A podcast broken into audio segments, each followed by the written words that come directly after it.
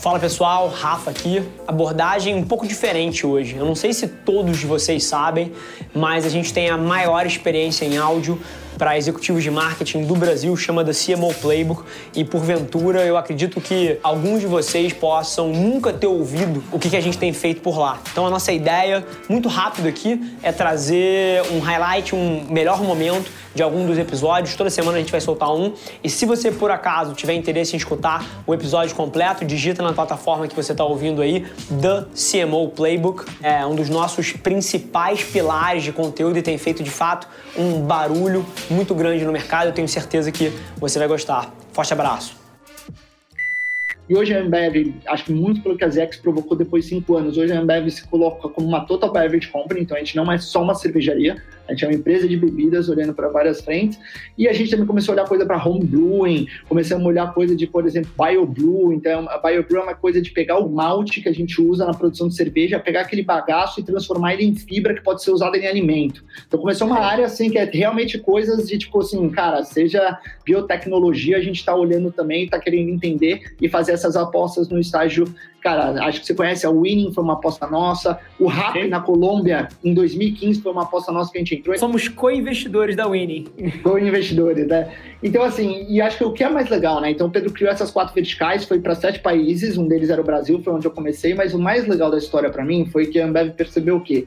Ter a área de inovação é muito fácil em muitas empresas. O grande difícil é você fazer um painel separado, que quando o core business começa a cair, alguém não vai lá cortar e falar assim, ah, deixa isso pro ano que vem, deixa isso pro ano que vem. Então a ZX, ela foi criada independente. Isso que eu ia te perguntar, Joca, porque, cara, você falou, cara, os quatro pilares, a estratégia de se disruptar, mas eu te prometo que tem algum CMO ouvindo a gente, alguém agora, cheio de ceticismo, e, e mais uma vez, eu tenho empatia, tá?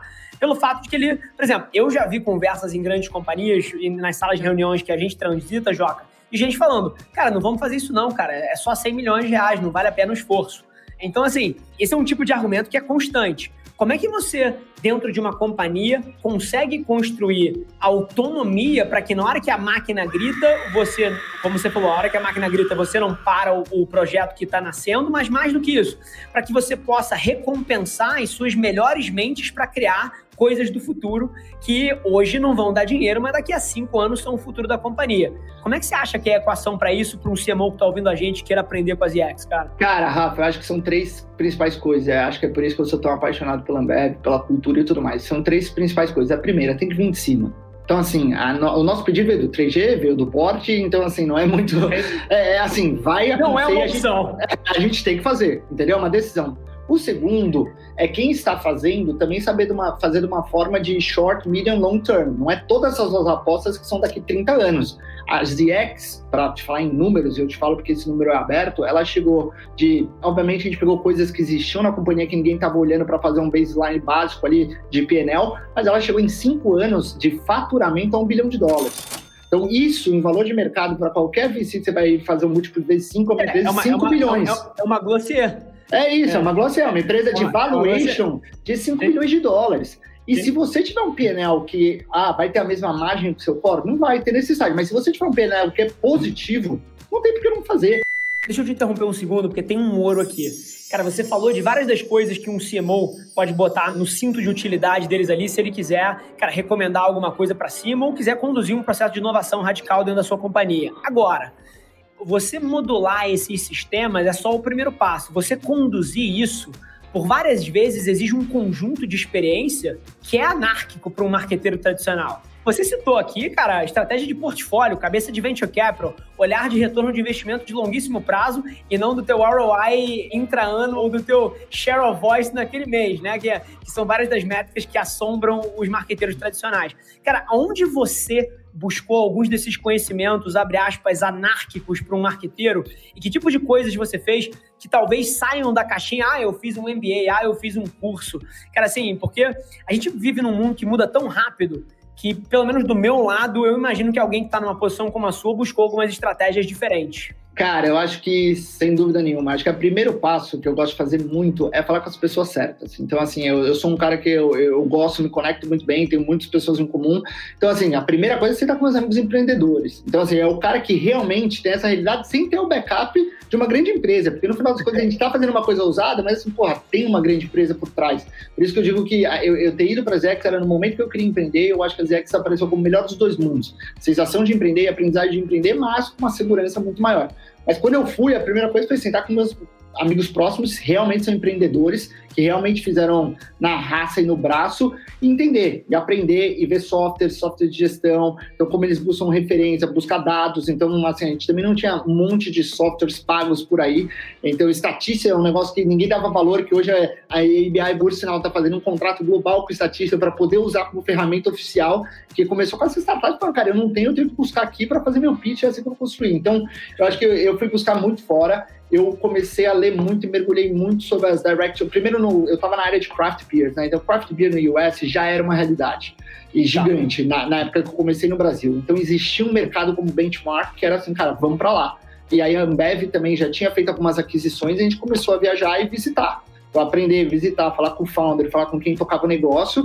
E, para não ficar só no âmbito que acho que craft beer, vamos dizer, é o segmento que você está, eu também comecei a mergulhar nas D2C, DNVBs e todas elas que já eram uma realidade dos Estados Unidos. Você já tinha a Wobbly Parker, você já tinha a Glossier crescendo muito e comecei a falar, cara, como esses caras operam? Como que é o time de marketing deles, entendeu? Não é um diretor de marketing, pô, uma pessoa de UX, uma pessoa de experiência de entrega final, uma experiência de um designer. Então, as UX, foi engraçado que o Dani tinha uma briga muito grande que pendurou por muito tempo, mas uma vez falou, cara, como a gente não tem uma pessoa de design dentro da companhia? E parece uma coisa boba, assim, tá, um design, meu mas assim, cara, nosso produto é packaging entendeu? É a coisa do, de tá, ver e ser visto. Então, vamos trazer um design. Então, a gente faz um design interno que fazia tudo interno. E eu acho que também é abrir um pouco o leque de parceiros. Acho que a gente tinha um vício, quando você está em empresas grandes, adicionais, dos mesmos parceiros. E quando a gente era pequeno, até para a gente ter menos dinheiro, a gente começou a experimentar muita gente nova, que eu acho que te ensina muito, se aprende muito. Então, pô, aquele estúdio pequeno que tem duas, três pessoas, pô, o freelancer que faz um trabalho incrível. Então, a gente começa a abrir uma coisa e você fala assim, é talvez eu pagava muito caro e talvez nem era a melhor coisa que eu poderia ter, porque essa pessoa às vezes mergulha de uma maneira e fala, cara, é a minha chance, e se entrega. Eu acho que é cercar das pessoas certas, começar com as pessoas certas e ser curioso.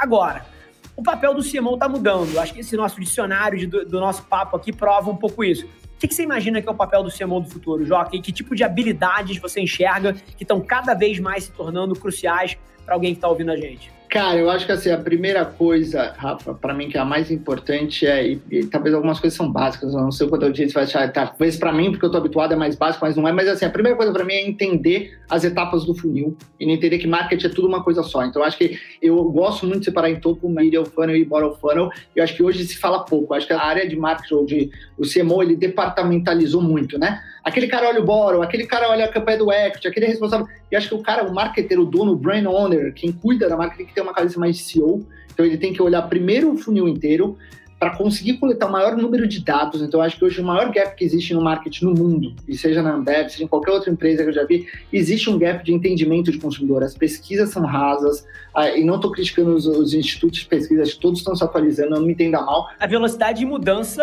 é nova e é um desafio. O teu dado de hoje não deu para amanhã.